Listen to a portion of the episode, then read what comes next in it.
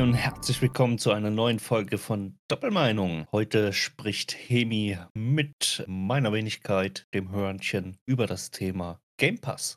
Game Pass und Co., um da genauer zu sein. Denn äh, es gibt ja nicht nur einen Anbieter, nämlich Game Pass von Microsoft, sondern es gibt auch noch die Sony-Geschichte oder von Nintendo oder den kleineren EA und wie sie alle heißen.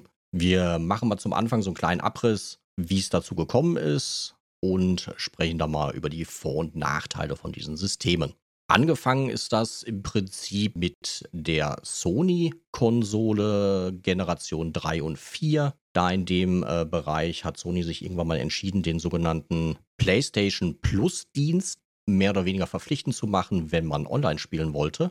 Hat dann aber als Zucker draufgegeben, okay, ihr könnt jeden Monat zwei, drei, vier Spiele euch claimen und die dürft ihr dann behalten. Die kriegt ihr also zu unserem Dienst dazu geschenkt. Ich weiß gar nicht, was der am Anfang gekostet hat. Mittlerweile liegt er irgendwo bei 60 Euro im Jahr und bietet dann halt die Möglichkeit, online zu spielen, so oft und so viel wie man will und kostenlose Spiele. Nebenbei gibt es von mm, Sony mittlerweile auch den Dienst PlayStation Now. Das ist ein Abonnement von einem Katalog von Spielen, ähnlich wie zum Beispiel Netflix oder dieser Art. Das heißt, man bezahlt einen monatlichen Obolus, äh, beziehungsweise einen Jahresbeitrag, der liegt, glaube ich, auch irgendwo bei 60 Euro. Roundabout äh, will mich da jetzt nicht hundertprozentig festlegen, weil es gibt immer Rabattaktionen oder sonstiges.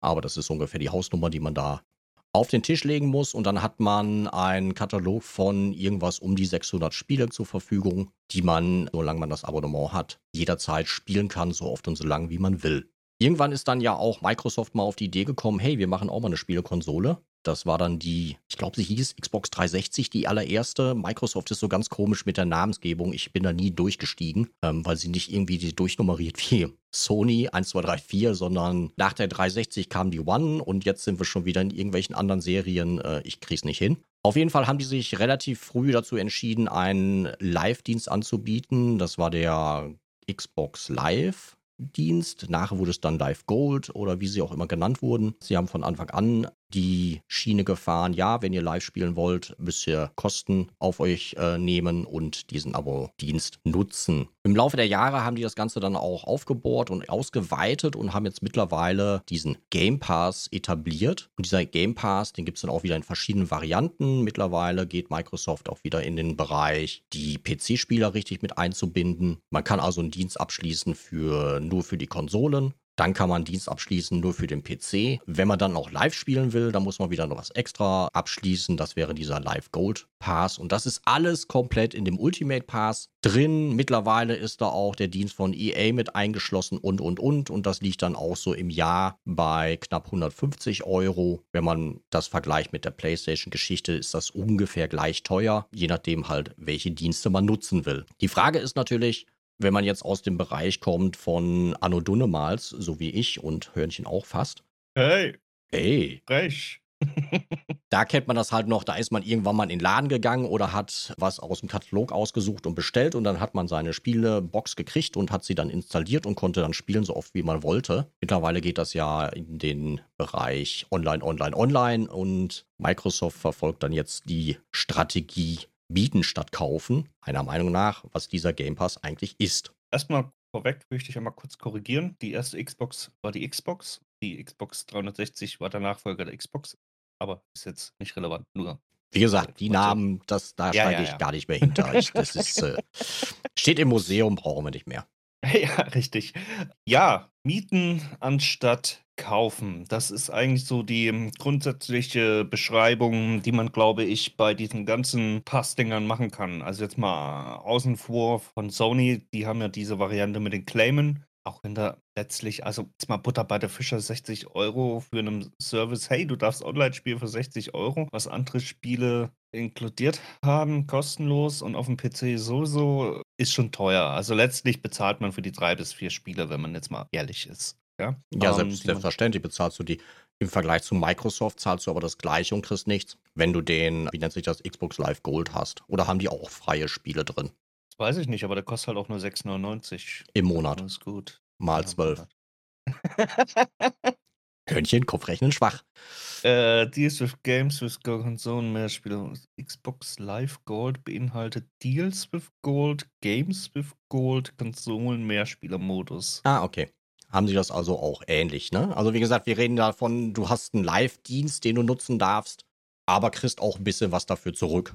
Ob das jetzt immer ja. sinnvoll ist, ob das ein Spiel ist, was mich interessiert, ist natürlich wieder relativ gesehen. Aber sie sagen nicht, wenn du live spielen willst, gib mir Geld, aber mehr kriegst du nicht. Ähm, das muss man halt ein bisschen differenziert sehen. Und wie gesagt, es gibt ja diese zwei Arten von Diensten, die bei Microsoft jetzt unter einen großen Hut gestopft werden. Bei PlayStation ist es halt noch nicht so, bei der Sony. Einmal diesen Live-Dienst, um live spielen zu dürfen, zu können, Live-Dienste zu nutzen und diesen ähm, Spielekatalog zu nutzen. Das sind immer zwei verschiedene Paar Schuhe, die kann man getrennt nutzen, muss man nicht zusammen nutzen, aber man kann sie auch in einem Komplettpaket bekommen, bei Microsoft zum Beispiel. Ich möchte mal ganz kurz die beiden Sachen ein bisschen auseinanderfriemeln, damit auch ein Mensch, der jetzt in dieser Welt nicht unterwegs ist, das ein bisschen besser verstehen kann. Mhm. Dafür muss ich nochmal ganz kurz auf Sony rüberschwenken. Du hast das Sony Now entsprechend angesprochen. Das Sony Now würde ich tatsächlich wie Netflix sehen. Das heißt, du mietest was und wenn es rausfällt, fällt es raus. Du hast keine Möglichkeit, da nochmal irgendwas nachzukaufen, etc. Kriegst keine Rabattierung. Zumindest ist jetzt das mein Wissensstand. Wenn es falsch ist, korrigiert uns in irgendeiner Form.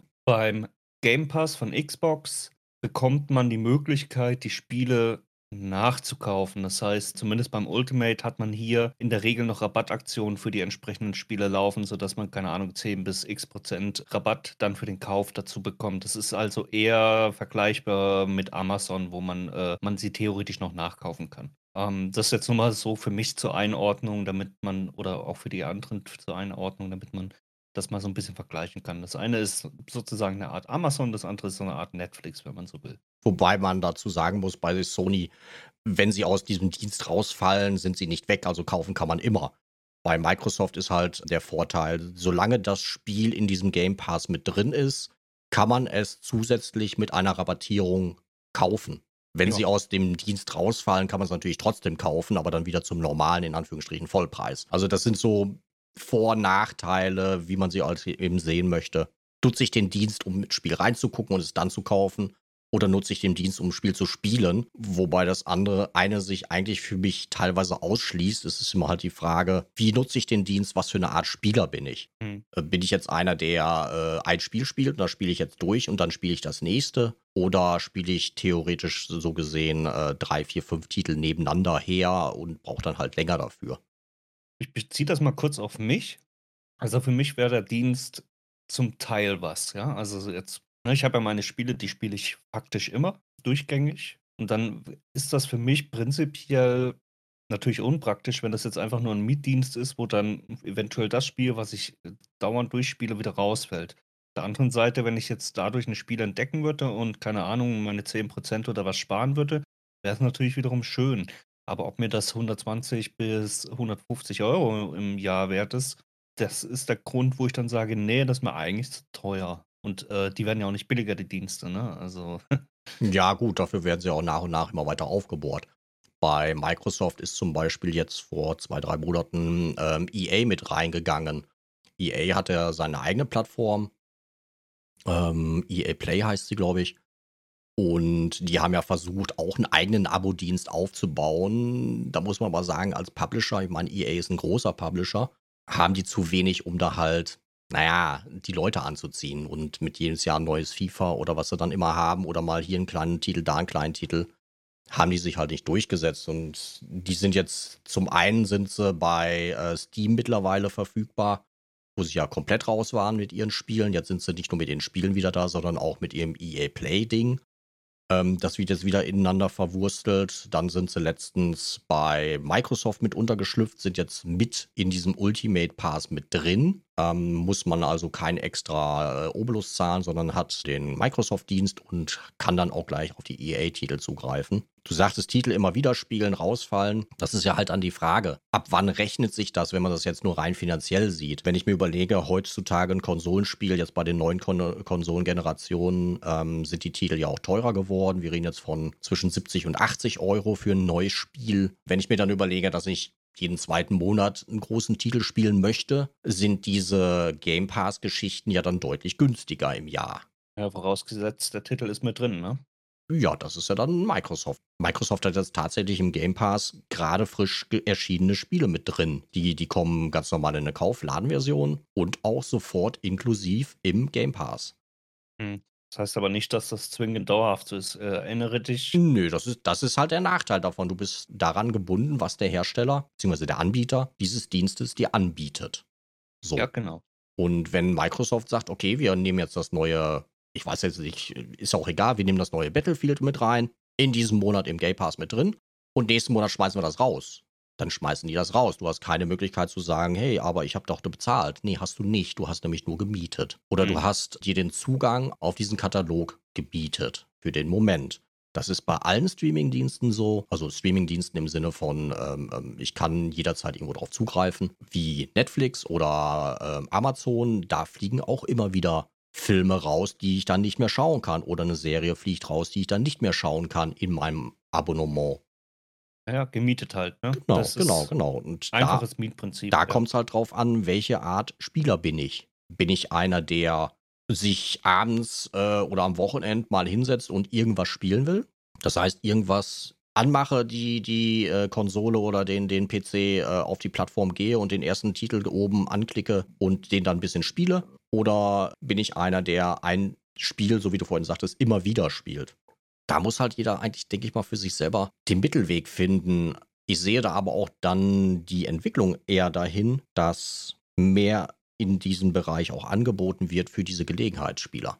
Also, was ich jetzt gerade noch gelesen habe, dass bei, ich weiß nicht, wie es bei Sony aussieht, weiß ich wirklich nicht. Bei der Xbox zum Beispiel werden auch teilweise Ingame-Inhalte kostenlos mit angeboten. Das heißt, der Anbieter hat ja dann noch nicht mal mehr die Möglichkeit, in Anführungszeichen, sein Geld mit DLCs oder Ähnlichem zu machen, wenn das schon direkt mit drin ist, was ja zum Beispiel EA dann letztlich favorisiert. Du hast ein Grundspiel, das wird sowieso verschleudert irgendwann, nachdem es zwei, drei Monate Fullpreis war. Und danach wird mit EA-Politik alles zugemüllt. Ja, gut, das bleibt ja.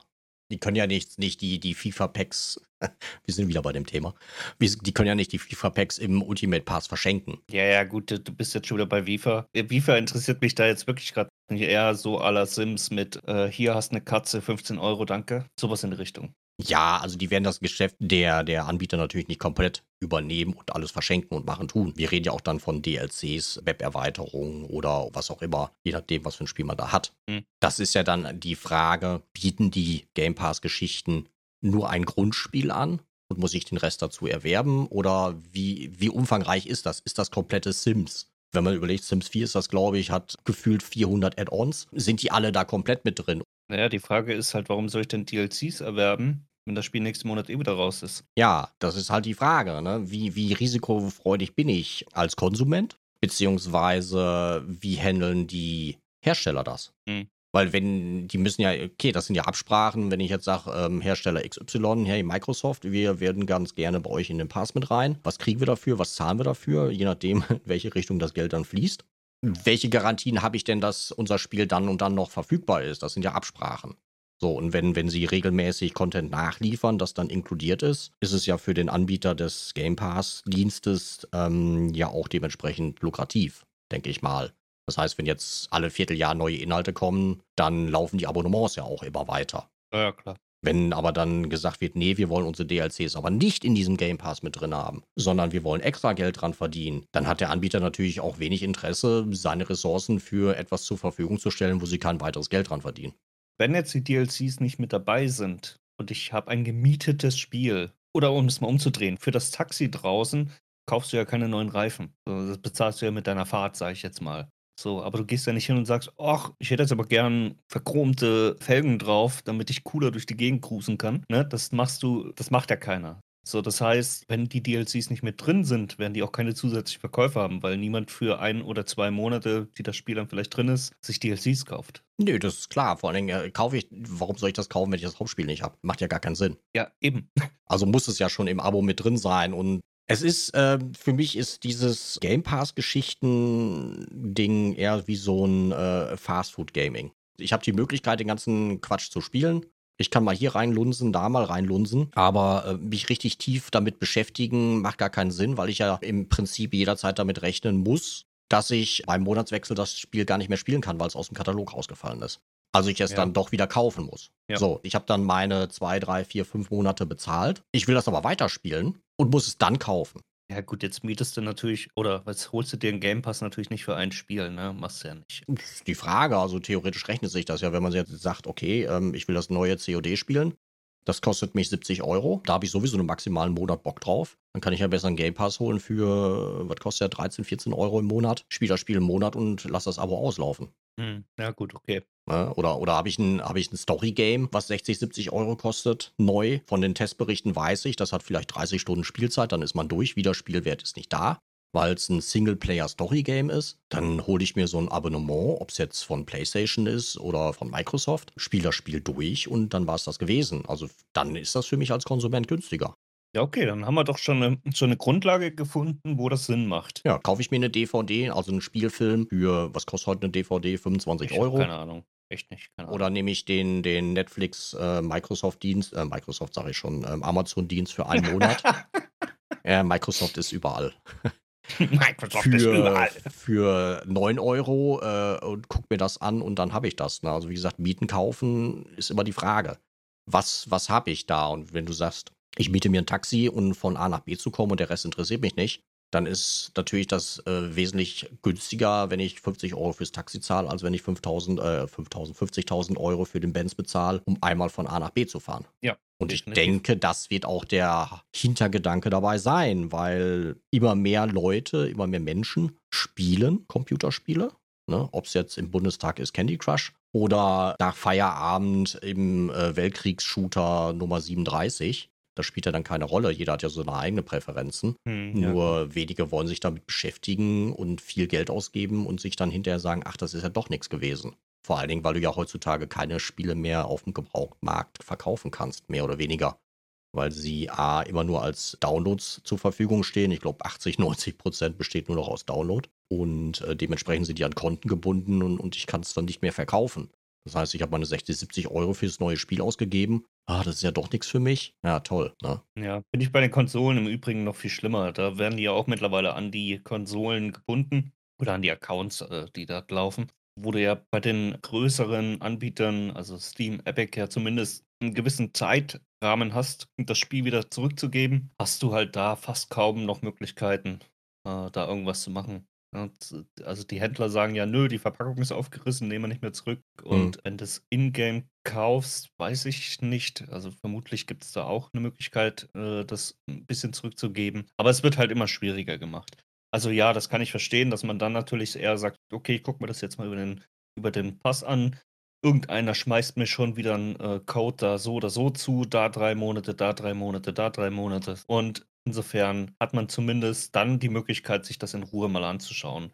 Da die meisten Spiele ja sowieso nur zwischen 20 und 50 Spielstunden haben, ist das für zumindest den, der nicht irgendwie groß ähm, Achievement-Jagd macht, eigentlich ganz guter Deal.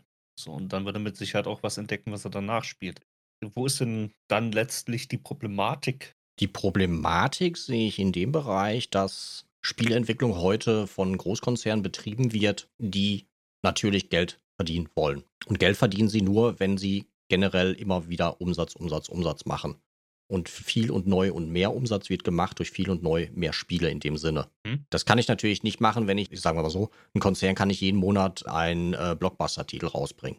Im Grunde wird es meiner Meinung nach dazu führen, dass Spiele immer kürzer werden, immer ähnlicher werden auf das, was gerade gängig ist, was gerade gern gespielt wird, damit die Innovation ein bisschen zurückgedrängt wird. Kann man das den Spotify-Effekt nennen?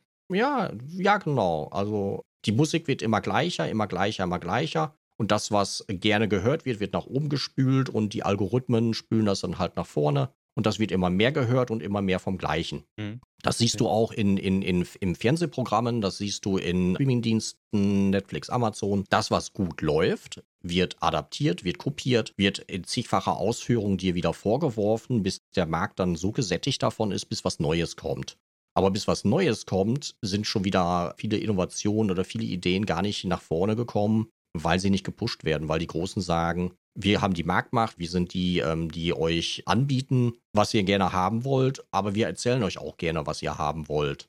Das gab es eine ganze Zeit mit den Survival Games, das gab es eine ganze Zeit mit den Horror Games, das gab es eine ganze Zeit mit Shooter Games. Und das ist immer so, natürlich, die wollen ja Geld verdienen, sollen sie auch. Aber wenn das Ganze dann noch zusätzlich durch diesen Mietdienst, hört sich mal blöd an, verkasualisiert wird, mehr auf diesen Gelegenheitsspieler zugeschnitten ist, werden die Spiele, die Hardcore-Gamer gerne spielen, immer weniger werden.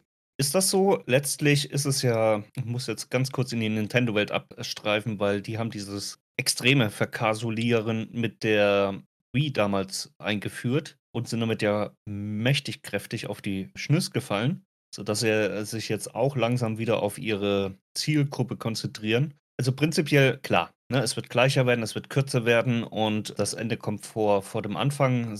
Der Spotify-Effekt halt ganz klar, der wird eintreten bei solchen Abo-Geschichten. Die Frage ist aber halt, und das ist etwas, das kann ich überhaupt nicht beantworten, das weiß ich nicht, wie erfolgt die Abrechnung bei den einzelnen Diensten? Das heißt, werden die nach Spielstunden abgerechnet? Also was weiß ich, ich habe 100 Spielstunden mit meinem Ultimate Game Pass gemacht und äh, jetzt werden von den 13 Euro, was weiß ich, 6 Euro auf diese 100 Stunden verteilt und jeder kriegt gleichmäßig sein Fettnäpfchen? Oder ist das ähnlich wie bei Spotify, dass die großen Labels immer einen Großteil bekommen und äh, ein paar Krümel noch an die restlichen verteilt werden?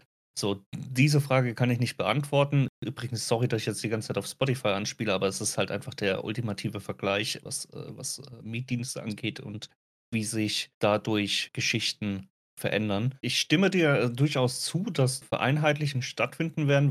Was ich auch glaube, was passieren wird, ist, dass Dienste einfacher werden, was, jetzt erstmal nicht negativ ist. Also eine bessere Bedienung ist für mich erstmal nichts Schlechtes. Die Frage ist aber, wie die Komplexität letztlich leidet.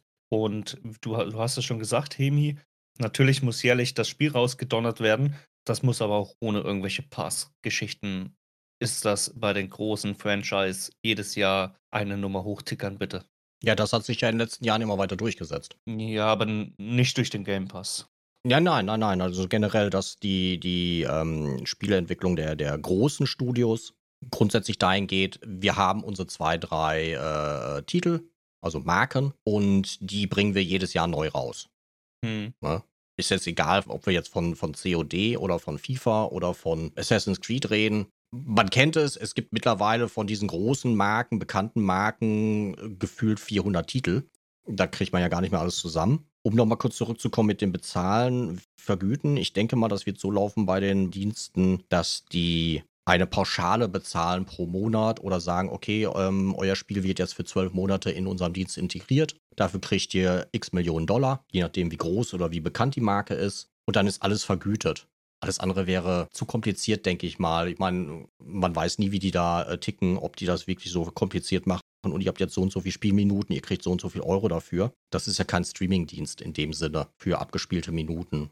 Wäre das nicht am fairsten? Ja, aber wir reden ja nicht von fair, wir reden ja von Geld verdienen. Ach so. Das ist ja immer die Frage, wie kalkuliere ich das? Wie risikofreudig bin ich? Und äh, ich meine, Microsoft ist ja zum Beispiel eine Firma, die ganz gerne viel Geld rausschmeißt und dann auf einmal sagt, ja, aber wir haben jetzt die Deadline erreicht, das Ding bringt kein Geld, wir schalten ab. Mhm. Ne? Siehe Mixer. Das haben wir alle mitgekriegt als sie im letzten Jahr dann gesagt haben, ja, nee, äh, schade, wir haben so und so viele Millionen verbrannt und äh, das Ding bringt kein Geld, äh, wir schalten ab knallhart. Ich denke, wie gesagt, die werden eine Pauschale bezahlen und es ist ja übrigens jetzt gerade im, im, wenn wir gerade vom Pauschalen bezahlen sind, ist ja gerade in diesem Gerichtsverfahren Epic Games gegen Apple, sind ja so ein paar Sachen geleakt worden. Da ist es ja ähnlich. Epic verschenkt jede Woche ein, zwei Spiele und da sind ja jetzt Zahlen bekannt geworden, was sie dafür zahlen. Da ist ja genau das Gleiche. Die zahlen eine Pauschale und dafür können die den Titel halt verschenken. Nichts anderes ist das ja.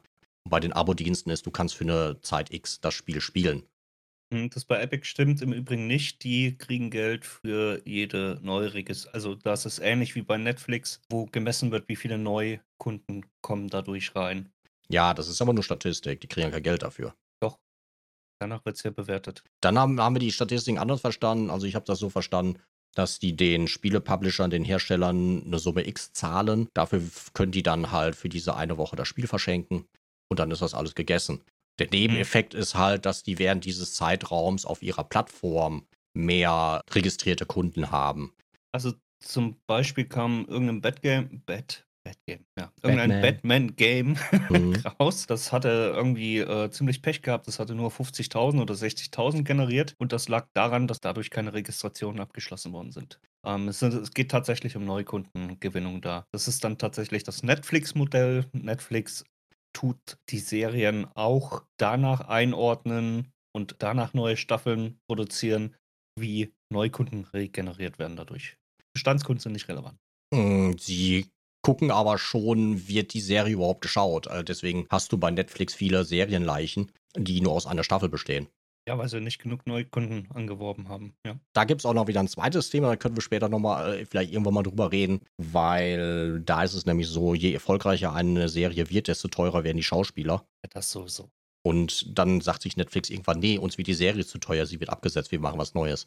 Das ist ein anderes Prinzip. Aber wie gesagt, ich meine, ich gehe davon aus, dass diese, diese Game Pass-Geschichten eher so eine Pauschalvergütung sind pro Monat. Und dann seid ihr raus und dann könnt ihr euch wieder selber verkaufen. Also letztendlich wissen wir es nicht, weil das sind Geschäftsgeheimnisse. Oder sie gehen einfach hin und kaufen eine ganze Firma. Dann haben sie das sowieso alles im Sack. Weil sie haben ja letztens Bethesda aufgekauft. Da bin ich mal gespannt. Ne? Geht natürlich auch. Ja, das, mhm. das wird doch interessant. Und da kommen wir dann zum nächsten Problem wenn ein Gigakonzern wie Microsoft jetzt so exorbitant viel Geld in diese Game Pass Online-Geschichten gehen. Also meine Vermutung ist ja sowieso, und das hat man auch schon ein bisschen rechts und links gelesen, dass Microsoft vielleicht noch eine Konsolengeneration überhaupt auf den Markt wirft und dann sich von diesem Markt komplett verabschiedet. Ich habe es gestern noch gelesen, Microsoft hat noch nie einen einzigen Dollar mit einer Konsole verdient, mit der Hardware. Bei den anderen Konsolen ist es so, je älter die Generation wird, je billiger sind die herzustellen, dann verdienen sie irgendwann mal Geld dabei. So sagt äh, Sony das zumindest. Und das, was ich gestern gelesen habe, und so habe ich es verstanden, hat Microsoft angeblich nie mit einer Konsole Geld verdient. Wenn du dir heute eine 360 kaufst für, was weiß ich, was kostet sie, wenn sie noch irgendwo kriegst, 59 Euro so ungefähr. also äh, ich glaube nicht, dass dann äh, kein Geld mehr dran verdient wird, aber das ist irrelevant. Aber gerade bei neuen Konsolen ist es halt so, das wissen wir alle, dass äh, Sony oder Microsoft bei den neuen Konsolen kein Geld im Prinzip verdient. Erst später. Sie machen halt Geld über die Titel, über die Spiele, die zusätzlich verkauft werden, über Lizenzen, Gebühren und so weiter und so fort. Wenn aber jetzt ein Konzern wie Microsoft hingeht und sagt, okay, wir stellen uns jetzt breiter auf, wir gehen wieder auf die PC-Spieler hinzu, das haben die ja in den letzten Jahren so ein bisschen äh, vernachlässigt. Es gab ja dieses, wie heißt das, ähm, Microsoft Windows Live oder so ähnlich, vor ewigen Zeiten diesen Live-Dienst auf dem PC. Da hatten sie es ja schon mal versucht mit Spiele hin und her. Das ist ja kläglich gescheitert, weil sie es einfach nicht auf eine Reihe gekriegt haben, die Technik vernünftig anlaufen zu haben und halt das drumherum zu bauen. Dann haben sie irgendwann die Konsolenangriff gemacht, haben da versucht, die PlayStation zu verdrängen, haben sich auch sehr gut etabliert.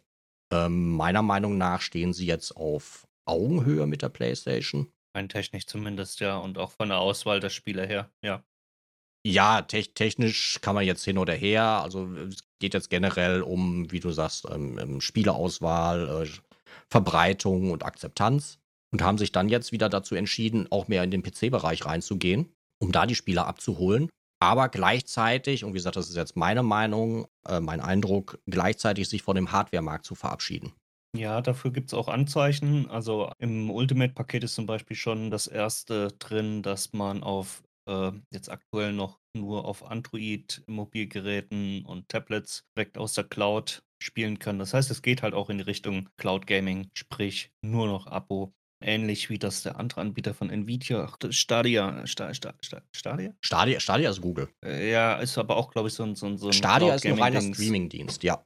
Ja, genau. Und Nvidia hat ein ähnliches Shield. Ja, Shield, Shield heißt das, glaube ich, ja. ja. Ist auch ein, in diese Richtung entwickelt sich der AAA-Markt, würde ich jetzt mal so sagen. Ja, das ist, denke ich mal, das, wo Microsoft hin will. Ähm, was ich gerade sagte, sich vom Hardware-Markt verabschieden, dass die halt diesen Hebel der Hardware-Konsole und das Dongeln in Anführungsstrichen dann an die Hardware-Konsole aufgeben wollen, sich damit gar nicht mehr beschäftigen, sondern halt nur noch die Software und den Dienst anbieten wollen.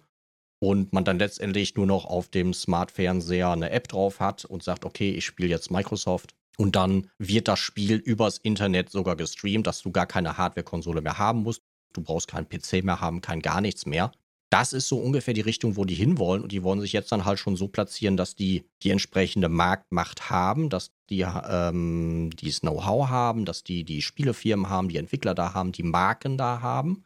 Das ist nämlich der Grund, warum die Bethesda gekauft haben, weil die die Marken haben wollen. Bethesda hat unglaublich starke Marken in allen Bereichen. Die haben die Rollenspielengeschichten da, Elder Scrolls, die haben die Shooter-Geschichten mit den Quake- und Doom-Geschichten. Das, was also so nebenbei noch läuft. Und ähm, das ist ein dicker Deal gewesen. Und da sieht man, wo die Reise hingeht. Die nehmen also wieder ihre zig Milliarden Dollar in die Hand und kaufen auf. Verdrängen ja. dadurch aber den normalen Markt, weil wenn, wenn du einen großen Platzhirsch hast, der eigentlich alles abdeckt und oh, ich habe Microsoft und da habe ich alles mit drin, ich brauche mir nichts kaufen, das funktioniert, ähm, man hat eigentlich immer so den Eindruck, dass dann, das hatte ich vorhin schon gesagt, dass die Qualität dann nachlässt. Oder die Vielfalt. Weil nur noch die das Vielfalt. Ja, weil nur ja. noch das angeboten wird, was gerade konsumiert wird, dieses, dieses Massenmarkt-Dingen.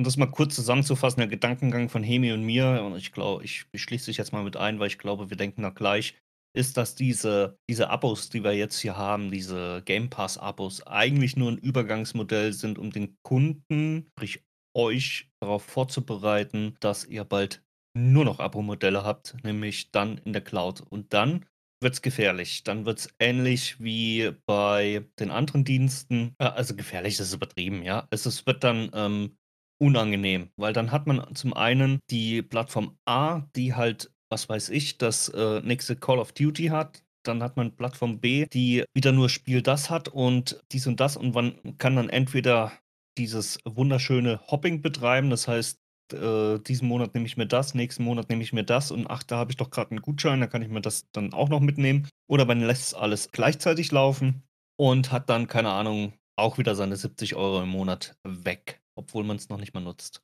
Ja, und dann, dann hast du dein Abo, zahlst du dann und dann kommt noch ein Titel raus, der ist nicht im Abo drin und den musst du auch noch wieder kaufen. Letztendlich wollen sie nur dein Bestes, nämlich dein Geld.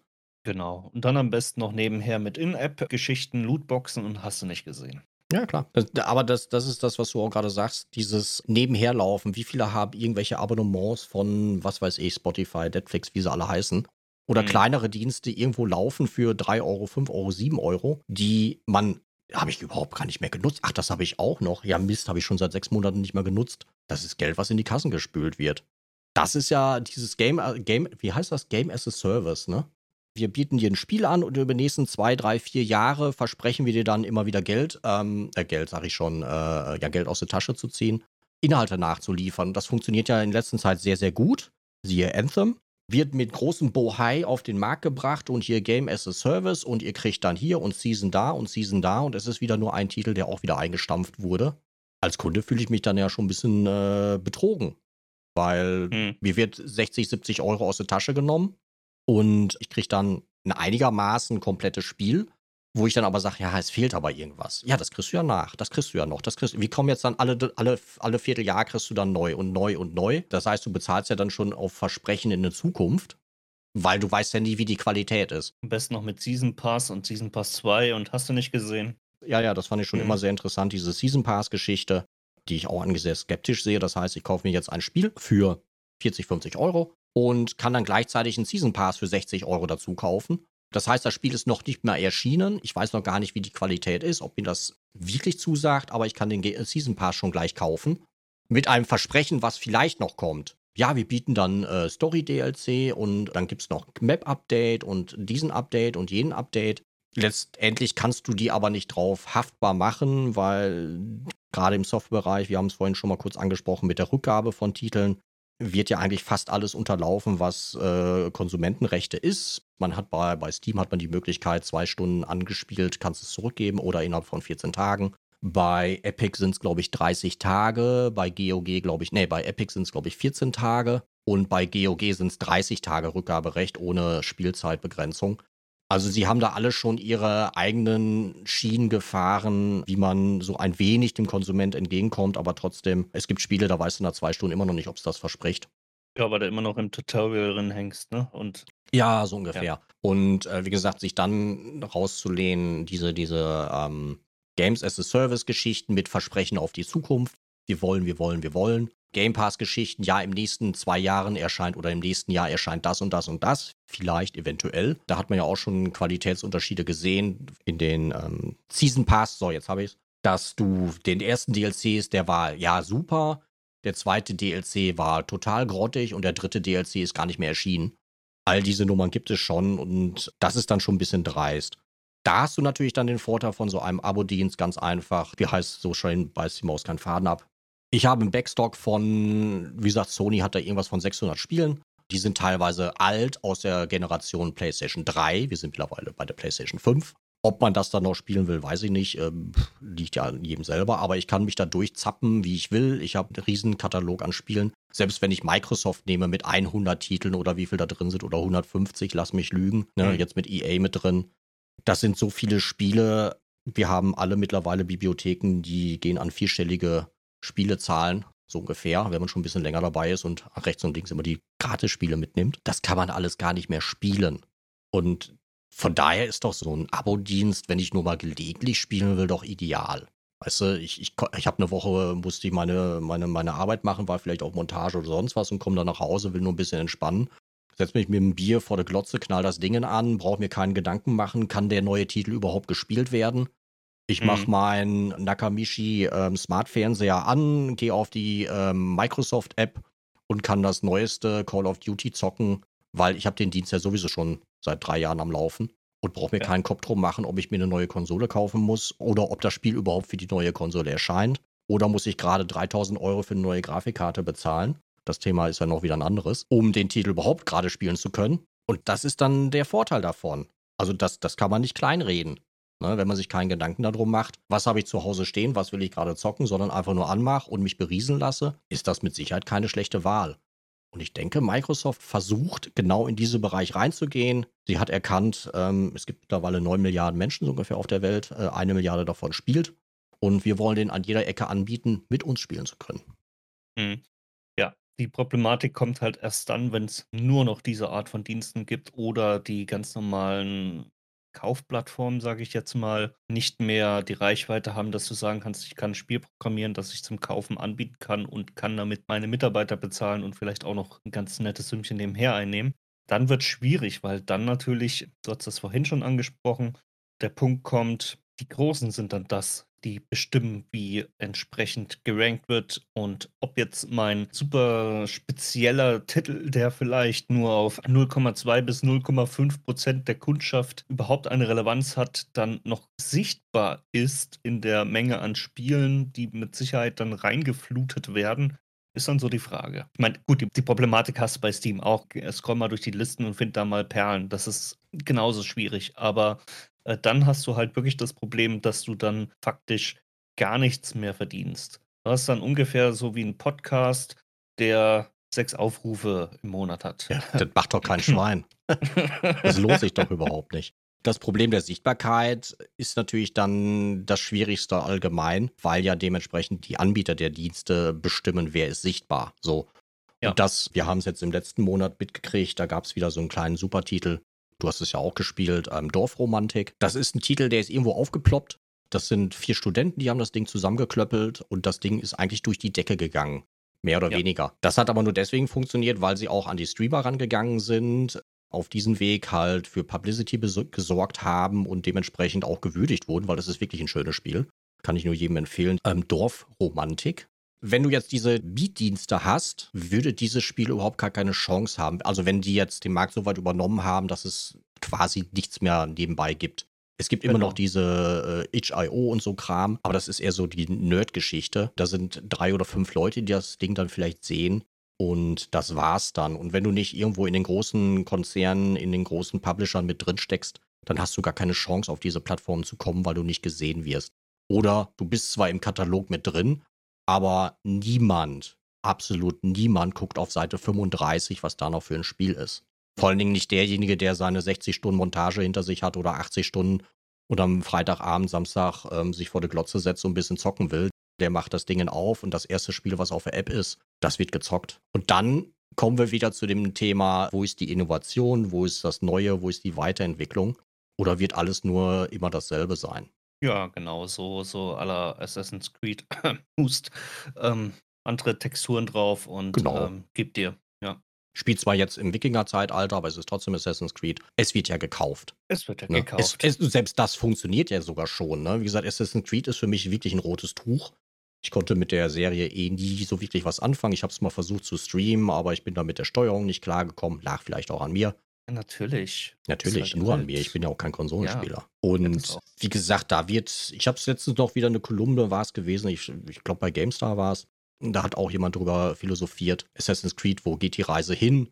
Da wurde auch dann die Frage gestellt, ist es überhaupt noch Assassin's Creed? Ist es überhaupt noch das oder ist es einfach nur ein Überbegriff? Und wir können da reinpacken, was wir wollen. Es wird ja gekauft. Ne? Jo. Und mehr oder weniger, ähm, ob das jetzt qualitativ äh, vom Release-Zustand dann wieder gut ist oder nicht, da brauchen wir gar nicht drüber streiten. Da habe ich auch meine eigene Meinung zu. Wenn alles widerstandslos, ne, wie nennt sich das, ohne nachzudenken, angenommen wird, ja, dann ist das halt so. Wird ja eh gepatcht, ja, das ist ja eh bald fertig. Wenn du einen Streaming-Dienst hast oder einen Mietdienst hast, ist dir das relativ scheißegal. Ja, dann mache ich den nächsten Titel an. Sorry. Weil, genau, weil ich habe meine 12 Euro bezahlt und was ist das für eine Grütze, mache ich einen Daumen runter, nächste. Das könnte natürlich dann dazu führen, dass die Qualität besser wird. Die Frage ist, ist die Qualität dann nur besser oder ist Qualität und Umfang dann besser? Weil du kannst Hm. nicht beides machen, so ungefähr. Du kannst nicht die, die, den Umfang dementsprechend groß halten und die Qualität von Anfang an verbessern. Das ist leider heute gar nicht mehr gang und gäbe. Weil die Spieleentwicklung eher in den Bereich geht, okay, wir haben jetzt, äh, wir fangen jetzt an und in zwölf Monaten ist das draußen. Also das Problem ist, ich glaube schon, dass dann die Stabilität erhöht wird. Also das heißt, so, so ganz grobe Bugs wird es nicht mehr geben. Mhm. Aber das Spiel wird halt nach Schema F aufgebaut werden. Ja, also noch mehr als jetzt schon. Die Ubisoft-Formel. Die Ubisoft-Formel vielleicht, jetzt kann man es so nennen, ja. Die Sache ist die, es wird halt eine Standardstory werden. So, da- das, was eigentlich mittlerweile auch AAA ist. Ja, wenn man mal ganz ernsthaft drüber nachdenkt, ist AAA einfach nur das, was in der Masse läuft, was immer das Gleiche ist. Ja, Held rettet Mädchen, Bösewicht zerstört die Welt, Ball von links nach rechts. Ball von links nach rechts. Irgendwann ist natürlich die Innovationskapazität erreicht. Ähm, dann gibt es nichts Neues. Ne? Also, wenn jeder ein Auto erfunden hat, gibt es halt keine weiteren neuen Autos mehr. Es gibt nur die Verfeinerung. Oder sagen wir es so andersrum. Die Verfeinerung oder das i-Tüpfelchen findest du aber nicht dort, wo das große Geld gemacht wird. Du wirst in einem Assassin's Creed oder in einem FIFA wirst du in der nächsten Variante keine, keinen Wow-Effekt drin haben und eine super Innovation im Spielprinzip, weil die Publisher, die Hersteller ähm, viel zu sehr da drin verhaftet sind. Was hat funktioniert? Das machen wir Mhm. definitiv wieder. Und dann ist so eine ganz kleine Stellschraube, die eventuell gedreht wird. Und dann gucken wir mal, was dabei raus wird. Aber bloß kein Risiko eingehen. Ja, die Stellschraube ist natürlich da, um dann auch groß anzukündigen, dass jetzt das neue Super-Duper, dass du jetzt ein, einfach mehr frei hast in deinem Inventar.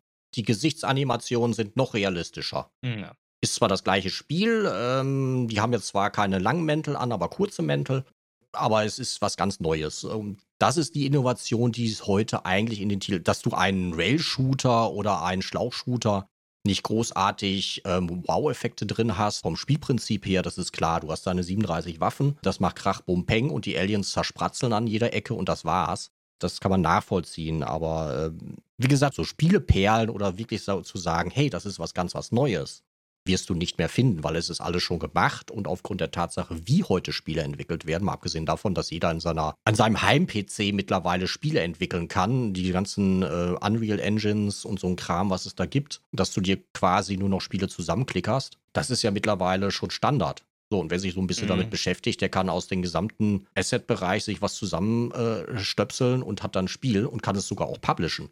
Der zahlt seine, seine 20 oder 100 Euro bei Steam und kann das auf den Markt bringen, wenn er will. Also ich muss jetzt ehrlich sagen, es wird mit Sicherheit Innovation geben. Ich hoffe es zumindest. Ich hoffe nicht, dass wir jetzt, äh, dass ich jetzt noch den Rest meines Lebens immer das gleiche spielen muss. Also nein, nein, nein, das hoffe ich doch wohl nicht. Aber ähm, ich glaube, du hast das ein bisschen fehl formuliert. Von den AAA, der AAA-Herstellern wird höchstwahrscheinlich keine Innovation mehr kommen. Außer Schwierig. es ist wirklich notwendig, weil die Firma gerade im Bach runtergeht. Dann ähm, geht es ja wie durch Geisterhand doch wieder. Ansonsten würde ich aber eher sagen, ist das schon immer gewesen, dass es Indie getrieben ist. Nur wenn die Indies keinen Platz mehr haben, wo sie sich ausbreiten können, wird es gefährlich. Das ist eigentlich das, wo wir hinwollen mit unserem Gespräch. Weil letztlich die AAA-Hersteller, die kriegen immer ihren Platz. Immer. Ja, die haben ja ihren Platz, die machen sich den ja selber. Die haben ihren Platz. Innovation gibt es ein bisschen. EA hat das gemacht vor drei, vier, fünf Jahren. Hm, weiß ich gar nicht, wann das genau war. Ähm, wie hieß der Titel? The Way Out? A Way Out? Dieses Koop-Spiel, was du nur im Koop spielen konntest. War das nicht über EA gepublished? Mann, nicht wohl. Da bist du, äh, äh, musst du mit deinem Kumpel oder Kumpeline zusammenspielen. Ähm, ist ein Splitscreen-Spiel, kannst du Online-Spiele machen, tun, wo du zwei Typen spielst, die halt aus dem Knast entkommen und bla bla bla und Story und hier und da. Da gibt es jetzt auch von dem, von dem Hersteller gibt es jetzt sogar einen neuen Titel, da komme ich jetzt gar nicht auf den Namen. Auch wieder gleiches Spielprinzip. Und da ist zum Beispiel die Innovation, um das zusammen zu spielen, muss nur einer das kaufen. Ne? Das heißt, ich kaufe mir jetzt das Spiel für 40 Euro und kann dich dazu einladen, mit mir das zusammen zu spielen. Du musst es hier nicht extra kaufen. Das Spielprinzip Koop gibt es natürlich schon länger, aber dann wieder die Variante, okay, einer kauft sich das und der kann das mit jedem beliebigen anderen zusammenspielen. Ist natürlich die Frage, verdient man auf lange Frist damit Geld oder ähm, ist das halt nur wieder ein Experiment und guckt, wo geht die Reise hin? Ja, funktioniert, funktioniert nicht. Äh, wir haben nicht die Millionen Umsatz damit gemacht, okay, machen wir die wieder. Gut, also Innovation, ähm, ich denke, das war ein kleiner Titel und ähm, damit er überhaupt läuft, äh, macht man es auf die Schiene oder so. Ähm, im nächsten Spiel hast du dann den, den Ultimate-Modus drin und du musst auf jeden Fall ein Coin investieren und, ein, und 10 Coins sind äh, 100 Euro oder so. Ja, dann so, hätte ja. sich das besser verkaufen müssen, dann würde das das mittlerweile geben. Hey, wenn du jetzt hier weiter spiel, äh, spielen willst, dann musst du dir jetzt Munition kaufen. Haben wir auch schon alles gesehen. Mhm. Ich schlag mich tot, das war dann auch wieder irgend so ein Shooter-Dings gewesen. Über Survival-Shooter oder was weiß ich. Multiplayer-Gedöns und äh, da solltest du tatsächlich für echt Geld die Munition kaufen. Es sind aber Experimente. Also man kann ja immer versuchen, wie weit kann ich gehen und wie, wie weit kann ich frech sein, in Anführungsstrichen frech sein und ähm, ja gut, aber diese Art von Experimenten brauche ich nicht, diese Art von Innovation. Die braucht kein Gamer. Es hat einen Grund, warum sich sowas nicht unbedingt durchsetzt, aber letztendlich sieht man es ja auf den äh, sogenannten Free-to-Play-Spielen, äh, äh, World of Tanks, World of Warships und so weiter. Da wird ja auch immens Geld reingedrückt, nur um spielen zu können. Ist ein Schiff für 80 Euro nicht zu teuer? So Nö. als 5 Euro DLC normalerweise. Oder Goldmunition bei World of Tanks. Ah ja. Hm. Das, das, Thema hatten wir ja schon mal, ne? Also es ist immer ein bisschen. Ist aber halt, ähm, muss man jetzt auch mal fair sein, die Firma hat halt, es ist so ein Free-to-Play-Game. Ja, natürlich. Das ist dann halt, ja, Free-to-Play hatten wir auch, PoE ist auch Free-to-Play. Ist halt ein anderes, wie nennt sie das, Monetarisierungsprinzip? Wie auch Brauchst immer. Brauchst du das Megaschiff nicht? Nee, also für 120. Oder der, die Goldmunition, was gibt die ich, mehr? Als, als, ich World of Warships gespielt habe, habe ich mir dann auch mal das so angeschaut und dann habe ich da gesehen, was 120 Euro soll das Schiff kosten? Mm, ja, ja, die drehen am Rad. Ist mir dann ein bisschen sehr teuer. Auch wenn ich ja. das Spiel ein bisschen länger spiele, ist für dieses eine Schiff 120 Euro dann doch ein bisschen zu viel. Äh, andere Leute bezahlen das. Hm. Ja, also klar. Also das, ist da, da, das ist ja das, wo, warum diese Spiele funktionieren. Ähm, du musst ja nicht bei allen in die Tasche greifen. Es reicht ja, wenn du bei wenigen in die Tasche greifst, aber dann richtig tief. Mhm. Ja, so, und das ist natürlich dann komplett alles meiner Meinung nach weg, wenn diese Abo-Dienste den Markt übernommen haben. Ist das so? Ja, sehe ich tatsächlich so, weil wenn, gut, ich kann mich natürlich nicht in andere Köpfe reindenken. Für die sind auch ähm, 5 Euro hier, 5 Euro da, egal. Also wenn ich einen Abo-Dienst habe, und dafür meine 150 Euro im Jahr abdrücke und ich habe ein Spiel da drin in diesem Abo-Dienst und soll für das Spiel noch wieder extra Geld bezahlen, dann bezahle ich ja doppelt und dreifach. Ist die Frage, wie, wie anfällig ich dafür bin, ne? Aber ich persönlich ähm, würde es nicht tun. Weil entweder habe ich dann das Spiel, wo ich für bezahle, oder ich habe den Abo-Dienst, wo ich dann meinen Service, mein, meine Spiele, mein, mein, meine Dings drin habe, mein Vergnügen. Mhm. Aber es könnte halt auch so in Richtung, also ich äh, möchte mal so ganz kurz noch einen kleinen Seitenhieb geben. Es gibt zum Beispiel, war das jetzt bei der PlayStation oder war das bei der Xbox? Ich weiß es gerade. Na, ich glaube, es war bei der, bei der PlayStation. Es gibt bei der PlayStation Spiele, für die, die du online spielen kannst, ohne dass du das PlayStation Plus brauchst. Weißt du warum? Weil Ingame-Geschichten verkauft werden. Richtig, bingo. Dreimal die Glocke glücken, ja. äh, drücken. So, und ähnlich wird das dann vermutlich auch bei den anderen sein. Das heißt, du wirst halt, solange das nur entweder oder ist, habe ich damit. Ne, ich, ich mag diese Free-to-Play-Games. Ich spiele auch manche, ja, aber äh, so prinzipiell, da, das hatten wir im letzten Podcast, ähm, da könnt ihr nochmal reinhören, haben wir das ausführlich besprochen, warum und weshalb das äh, so schädlich ist. Aber wenn das eine Entweder-Oder-Geschichte ist, ist das in Ordnung. Jetzt haben wir aber eine Menge Spiele, wir hatten FIFA angesprochen, wir hatten Dings angesprochen, wo es ja gemixt ist. Und die Gefahr sehe ich dann nämlich tatsächlich eher, dass du so in eine Richtung wie bei Amazon, hier guck mal, die erste Staffel ist im, im Plan drin und äh, Staffel 2, 3 und 4 musst du kaufen. So nach dem Motto. Nur halt, dass es dort nicht äh, mit den DLCs ist, sondern eben mit In-App-Geschichten. So nach dem Motto, Ja, hier, gut, du, das, das das wäre ja im Prinzip Shareware, wie es früher mal gab. Die erste Episode ist für lau, kannst du spielen. Wenn dir das Spiel gefällt, musst du kaufen. Mm, Ja, nur, dass ich es halt jetzt auf äh, Lootboxen und so weiter anspielen wollte. Ne? So nach dem Motto, hier, du kriegst dein FIFA hinterhergeschmissen, das Spiel ist perfekt für solche Pakete. Natürlich. Und das Ultimate kannst du durchballern und nächstes Jahr kommt das nächste und das alte fällt raus und es ist, die Zahl hat sich erhöht. Ja, ja, ist klar. Wenn, du- wenn du sagst, du kannst Spiele auf PlayStation online spielen ohne Plus, das machen die jetzt noch, ja. Die lassen das zu. Die lassen diese Spiele auf die Plattform drauf. Wenn aber die Marktmacht groß genug ist, dann könnt ihr einfach sagen, nee, weißt du was, du darfst unser Netzwerk gar nicht nutzen. Werden sie nicht machen, weil sie an den Boxen oder was auch Ja, immer. das an ist ja dann wieder. Geschäftsvereinbarung, äh, was verdiene ich mit, wie viel Prozent kriege ich da. Ne? Das ist ja auch gerade Thema 30 Prozent, 20 Prozent, 10 Prozent. Das ist halt die Frage, ob die das überhaupt zulassen und dann so knallhart sind und sagen, ist mir scheißegal, wie du dein Geld verdienst, Hau- Hauptsache wir kriegen unseren Cut. Ähm, und der Rest ist mir Wurst, weil sie stellen ja Infrastruktur zur Verfügung und letztendlich ist es dann ja auch immer eine Außenwirkung und wenn dann einer sagt, hey, äh, Microsoft hat aber zugelassen, dass äh, 13-jährige, 12-jährige äh, Spieler äh, Tausende von Euros ausgeben. Das ist natürlich wieder negative PR. Ne? Und ob die dann so moralisch sind und sagen, ja, nee, äh, das wollen wir nicht, das tun wir nicht. Die einen Firmen sind da äh, wesentlich moralisch flexibler als andere, sagen wir es mal so. Ähm, Hauptsache der Ja, Rubel rollt. Großkonzern, Großkonzern ist so moralisch, wie sein Ruf ist. Also, Ja, wie äh, die Quartalszahlen am, Monat, am Quartalsende. äh, ja, Entschuldigung, Äh, so ja. formulieren. ja. Ne, also, da tun sich alle nichts. Und ähm, ein Sony und ein Microsoft sind da genauso gut oder schlecht wie ein Nestle und es ist wurscht. Ja, Großkonzern ist Großkonzern. Ja, ja.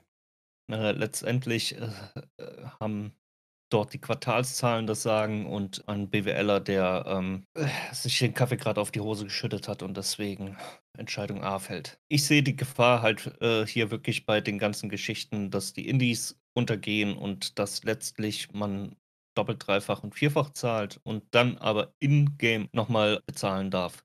Das ist ja das Prinzip, warum Ep- Epic so viele Ge äh, Spiele verschenkt. Das können die ja auch nicht ewig, ewig machen. Also irgendwo müssen die natürlich auch mal Geld verdienen. Und dass der Epic Store kein Geld verdient, ab abgesehen jetzt von der äh, Fortnite-Geschichte, das wissen wir alle. Ähm, weil es kann irgendwo nicht hinhauen, dass die äh, immer wieder Spiele rausballern. Ob die jetzt AAA sind oder äh, Triple B oder was auch immer. Ähm, man sieht ja auch die schwankende Qualität der Spiele. Letztes, letzte Woche gab es ein Free-to-Play-Spiel, eigentlich ähm, nicht das Spiel, sondern Spieleinhalte geschenkt. Sie haben nicht immer den, den, den Top-Titel, den sie ver verballern und irgendwann müssen die auch mal Geld verdienen oder es wird irgendwann die Reißleine gezogen.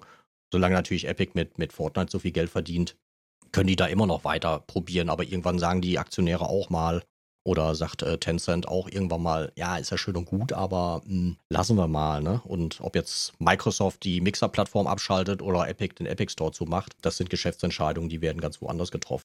Und ob du jetzt, Mhm. ob du jetzt einen Spielekatalog, das ist ja dann wieder der Nachteil, ne? Also wenn, wenn jetzt, wenn jetzt Epic hingeht und sagt, okay, wir machen die Bude zu, ja, natürlich, ihr habt da dann 100 Spiele rumliegen auf der Plattform, die Plattform ist zu, ich komme da nicht mehr dran, ich kann sie nicht mehr spielen.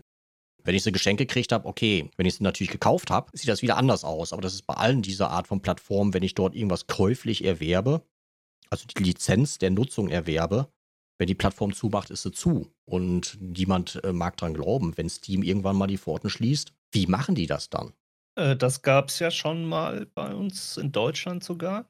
Ja. Und zwar war das von der Telekom, der Service. Und ja, die Telekom hatte auch mal eine Art Keys, nicht Keystore, sondern einen eigenen, ja, wo, sie halt, wo man halt Spiele sich äh, runterladen konnte, etc. Mhm. Da war es dann tatsächlich so, dass sie damals die Spiele, also sie haben informiert, hey, wir machen zu, Mhm. äh, ladet euch die Spiele runter. So, Mhm. und das war's. Okay, das ist dann aber das Prinzip GOG, alles ohne DRM. Ja, es war damals mit DRM und sie haben es damals aber entDRMisiert. Entdrmisiert. Hm? Es waren aber auch nicht viele Spiele. Ja, äh, gut, wenn man, ich habe jetzt gerade nachgedacht, stimmt, da war ja was. Äh, wusstest du, dass Aldi auch Spiele verkauft? Ja. Aldi Gaming, falls sie das nicht auch schon wieder zugemacht haben. Nee, aber das, das, das ist ja das Prinzip. Du bist ja an diese, diese Steam-Plattform, bist du ja gebunden, an die Epic-Plattform bist du ja gebunden. Ne? Das ist ja diese DRM. Und wenn die die, die Pforten zumacht und äh, wie gesagt, du hast dann 1000 Spiele, kannst du dich ja. davon ausgehen, dass für jedes Spiel ein Patch noch rauskommt, der das dann DRM freischaltet oder wie auch immer oder ein Geist-Client im Hintergrund läuft oder wie sie es dann immer machen wollen. Allein den Platz, wenn die jetzt sagen, ja, okay, alles, was installiert ist, ist noch installiert, äh, mal davon ab, vom Umzug dann, wenn du mal einen neuen Rechner mhm. oder was auch immer kriegst. Aber selbst im Platz, äh, wenn ich alles installieren würde, dann halt. Pff, Geht nicht. Kannst du das nicht. sind ein paar Festplatten, ja. Ja, mal abgesehen davon, dass heutige Spiele ja schon mal eben schnell 150, 200 Gigabyte groß sind. Ja, ist ja kein Thema. Ähm, das ist ja nicht mehr so, dass man früher ein Spiel auf eine Diskette draufgekriegt hat. Ja, ja. Da sind wir schon längst drüber weg. Also da brauchen wir nicht drüber reden über den Platz, aber ähm, ich habe ja keinen Zugriff mehr darauf. Das ist aber im Prinzip ja das Gleiche, was du bei diesen Mietdiensten hast oder diesen Ga äh, Game Pass-Geschichten hast. Du hast nur so lange drauf Zugriff, wie du dafür bezahlst. Das ist der erste Punkt. Der zweite Punkt ist, wenn die den Dienst zumachen, ist auch alles weg. Ja, ja, freilich, aber da ist es ja dann wurscht. Ich habe es aber nicht gekauft. Richtig. Ich habe ja nur, ja. ich habe ja auch nicht die Filme bei Netflix gekauft, die 7000 oder 12.000, die sie da haben, sondern ich habe ja nur das Recht, mir jeden Film beliebig anzugucken. Ist aber halt ein Unterschied. Wenn ich mir was miete, dann ist mir das ja erstmal klar. Nicht jeden, ich weiß, wer so in gewissen Foren unterwegs ist, kapiert, dass viele Leute den Unterschied zwischen Mieten und Kaufen nicht verstehen. Mhm. Aber das ist halt schon ein Unterschied, ob ich jetzt, keine Ahnung, mir ein Vollpreisspiel am besten noch hole. Und zwar gekauft für 80 Euro. Am besten noch mit allen DLCs, wo wir dann bei 500 Euro sind, weil wir gerade Sims äh, Vollpreis gekauft oh, haben. da gibt es ja noch schlimmere, ne? Dieses, dieses ähm, Eisenbahnspiel, wie heißt das? Oh ja, ähm, ja, dann sind wir bei 20.000 Euro. Ja, irgendwie sowas, ich meinte 12.000 oder irgendwie sowas. Da gibt es dann die, die Lok und die Strecke und dies. Aber das ist auch ein Titel, der, der gibt es ja schon seit, sag ich mal, zehn Jahren. Äh, ja, das ist, ja das ist halt ein Running Gag, ne? ne? Ja, aber ja. Wenn man alles auf einmal kauft, dann bist du bei 10.000 Euro so ungefähr. Und, oder ob ich halt einen Dienst miete, weil, wie, wie du schon gesagt hast, wenn jetzt Netflix morgen schließt, dann sage ich, ja, schade, aber ich habe halt maximal, was weiß ich, 18 Euro verloren. Mhm. Wenn aber Steam jetzt zumachen würde, dann sind das fünfstellige Beträge bei mir über die Jahre jetzt. Mit ja, Sicherheit. Da kommt ja, gut, wenn man das Neu, die Neupreise nimmt, äh, dann äh, das wird äh, teuer, ja. Ja, und nicht mal brauchst du nicht mal nehmen. Also über die Jahre, ich meine, wie lange bin ich jetzt bei Steam Kunde? 10, 12? Ja, das ja, ja kommt locker hin. Doch, die Frage ist halt, wie, wie da die rechtliche Lage ist, ob das überhaupt jemand sich mal einen Kopf drum gemacht hat, wenn, wenn, wenn diese Art von Dienst zumacht. Ähm, man müsste mal die AGBs, also auf Seite 4637 steht das eventuell drauf, also Schriftgröße 5, wie damit verfahren wird, wenn der Dienst zumacht. Und da wird fast sicher drinstehen, wenn der Dienst zumacht, ja, Arschkarte. Mal abgesehen davon, dass ja wieder diverse internationale äh, Rechtsprechungen da wieder anderer Meinung sind. Ne? Hm, ja, das wird dann halt eine Sammelklage geben für einen Dienst, der dann sowieso pleite ist. Ist das dann das endgültige Aus? Vor allen Dingen heißt es ja, hast du das Spiel gekauft oder hast du die Lizenz zu spielen gekauft? Ja, Ja, was kauft man denn bei Steam? Die Lizenz zum Spielen. Ist das so? Du kaufst grundsätzlich nur die Lizenz zum Spielen. Auch wenn du einen physikalischen Datenträger hast. Also von der Definition her ist es so. Da gibt es ja diese Probleme mit den äh, Windows-Keys, äh, ne? Hier für Windows 7, 8, 10 und wie sie alle heißen. Ja. In Deutschland kannst du den ja weiterverkaufen. Das ist deutsche Rechtsprechung. Mhm. Ich muss halt nur dann die Version von meinem Rechner deinstallieren. Ne? Also ich kann den Key weiterverkaufen und sagen, hier kannst du haben, ich habe es nicht mehr drauf, bitteschön, ist rechtlich. Mhm. In anderen ja. Ländern ist das nicht möglich. Ne? Da mhm. gab es ja auch schon wieder äh, Verfahren und Gerichte, wogegen geklagt wurde und dann wurden ja Firmen zur Rechenschaft gezogen, wo kommen die Keys weg, was, wie, wann, wo. Und da ist ja dann, das ist ja dieses Komische im Softwarebereich. Kaufe ich das Spiel oder kaufe ich die Software oder kaufe ich die Lizenz, sie zu nutzen? Und das wird ja letztendlich dann damit umgangen, in Anführungsstrichen, wenn man sagt, okay, wir bieten ja gar nicht mehr das Spiel an, wir bieten dir den Zugang zu einem Katalog an. Ne? Oder man sieht es ja heute an den äh, Adobe-Produkten äh, oder Microsoft Office-Produkten. Du gehst ja nicht mehr in den Laden und kaufst das Spiel in der Box, äh, beziehungsweise das Programm in der Box, installierst das auf, auf deinen Rechner und kannst damit arbeiten, wann und wie ich will. Du musst ja monatlich dafür einen Obolus zahlen, um das zu nutzen. Hm. Teilweise hast du ja gar keine Möglichkeit mehr zu sagen, nee, ich zahle dann jetzt aber im Falle von Adobe 1000 Euro und kann das dann nutzen, wann ich will. Nee, du musst es ja bieten, weil sie gar nicht das mehr anders anbieten. Also ja, die ja, haben ja. dort ja schon den Schritt gemacht, dich in einen Abo-Dienst zu zwingen. Ja, Microsoft ist ja auch auf dem besten Weg dorthin. Also, äh ja, ja, genau. Das ist ja mit der, mit der Office-Version. Deswegen Office nutze ich seit hunderten Jahren, in Anführungsstrichen. Äh, nicht mehr in Original. Ich glaube, mein allererster Rechner, da hat man damals Microsoft Works beigekauft. Da hat es dann ein Schreibprogramm und das war es dann so ungefähr. Mhm. Und heutzutage nutze ich äh, gar kein Microsoft-Programm mehr. Aufgrund der Tatsache, dass ich nicht bereit bin, für Microsoft 360, 360 Tage zu zahlen. Dafür, dass ich einmal im Jahr was in Office schreiben muss. Äh, das macht keiner mehr. Also ich nehme hier das Open Office in welcher Variante auch immer, um dann irgendwann mal meiner Krankenversicherung was zu schreiben oder so ähnlich. Ne? Aber das, das macht ja für mich gar keinen Sinn. So, und wenn ich jetzt dran denke, hier mit Videobearbeitung und ganzen Krempel, ich habe mir irgendwann mal ein Programm gekauft, was ich nutze. Das habe ich eine Zeit lang sehr oft genutzt, dann irgendwann mal nicht mehr genutzt. Und jetzt hat man es dann irgendwann mal wieder gebraucht. Ja, dann, wenn es installiert ist, machst du es an und es läuft. Und bei diesen Abo-Diensten ist es halt dann das Problem, du musst es erst wieder abonnieren oder machen, Lizenz verlängern oder, oder, oder. Oder du hast es irgendwann vergessen und zahlst für dein Produkt jeden Monat 10 Euro, 10 Euro, 10 Euro. Und im Endeffekt hast du dann 1000 Euro dafür bezahlt, dafür, dass du drei Briefe schreiben darfst. Ne? Mhm, also, ja. Und das ist dann halt bei diesen Spielegeschichten, wo geht die Reise hin? Ne? Bin ich einer von denen, der jetzt wirklich das Spiel noch haben will und besitzen will und spielen will, wann ich das spielen will? Oder bin ich halt einer von denen, der sagt, äh, ich mache das Ding an und spiele irgendwas? Ja, was ist denn die Mehrheit? Die Mehrheit geht in Letzteres. Hm. Meiner Meinung nach. Das also, heißt, also es, es spielt immer eine, also eine größere Masse an Leuten und eine größere Masse heißt auch immer eine größere, gleichmäßigere Masse. Ein, mhm. Eine, wie nennt sich das, Vergleichmäßigung, Vergleichmäßigung des Spielegeschmacks. Es wird so ein Median gebildet. Ja. Und darauf werden die Spiele gemacht, weil ein Hardcore-Shooter wie, äh, nehmen wir jetzt mal Escape von Tarkov ist ein Hardcore-Shooter, den wird Otto Normalverbraucher niemals am Samstagabend für eine Stunde anfangen. Mhm. Weil der hat das Spiel installiert, auch wenn es im Game Pass drin sein sollte. Irgendwann mal ist es ja nicht. Der macht das Spiel an, geht in das Spiel rein, Puff ist tot, startet die äh, Partie neu, Puff ist tot. Das macht er dreimal und dann drückt er auf den Knopf und macht was anderes, weil. Dann hat er seinen Controller in der Hand und kann wieder die Spieler von rechts nach links äh, den Ball hinterherjagen. Diese Spiele gibt es dann nicht mehr. Da wird die Reise hingehen du denkst, dass Spiele, die werden, wir reden jetzt hier nicht von einem Jahr, wir reden hier schon von einer Generation, sagen wir mal 20, 30 Jahre, äh, hoch überspitzt, auch wenn es im Gaming-Markt schneller geht, also sagen wir mal 10 Jahre, noch casualiger als sowieso schon ist. Mit jeder, mit jedem, jeder Spielegeneration wird es einfacher. Mhm. Also vom Spielprinzip her, wie kann ich das handeln, wie kann ich meine Spielfigur in dem Spiel überleben lassen, in Anführungsstrichen. Was muss ich da machen? wie anspruchsvoll ist der Tech-Tree, wie anspruchsvoll ist die Entwicklung des Charakters, wie anspruchsvoll oder umfangreich ist die Umgebung. Das wird immer weniger und weniger weniger werden. Man hat es ja vor etlichen Jahren sogar schon gesehen gehabt bei einer großen IP, namentlich Diablo. Da haben sie ja genau diesen Fehler gemacht. Blizzard hat ja Diablo 3 rausgebracht und das war ja im Vergleich zu 1 und 2 ähm, so sehr verkasualisiert, dass viele Spieler da abgesprungen sind und gesagt haben, nee, das wollen wir nicht. Jetzt mal abgesehen von der Grafik, die nicht angenommen wurde. Da war ein Ingame-Shop drin, wo du ähm, mit Sachen handeln konntest, den sie nachher dann rausgeschmissen haben und, und, und. Und äh, die haben alles so weit eingedampft, dass eine große Masse von dem Spiel angesprochen wurde. Das heißt, die Charakterentwicklung nicht zu kompliziert gemacht, das ganze Spielprinzip vereinfacht. Ja, Moment, der Ingame-Workshop wurde aber eher von der harten. Ja, es war ja kein Workshop, das, du konntest ja Ingame-Items handeln. Ja, ja, genau. Das wird aber nicht von dem Mainstream nicht angenommen, weil die kamelt ja gar nicht rum, sondern das wurde von den Hardcore-Gamern nicht akzeptiert. Ja, selbstverständlich, weil du ja keinen Anreiz mehr hattest, dir die Sachen zu erspielen, wirklich, sondern du konntest einfach in den Shop gehen und von anderen Spielern, die die Sachen kaufen, schon hat es die ultimative Waffe gehabt. Ne? Also Pay to Win sozusagen schon.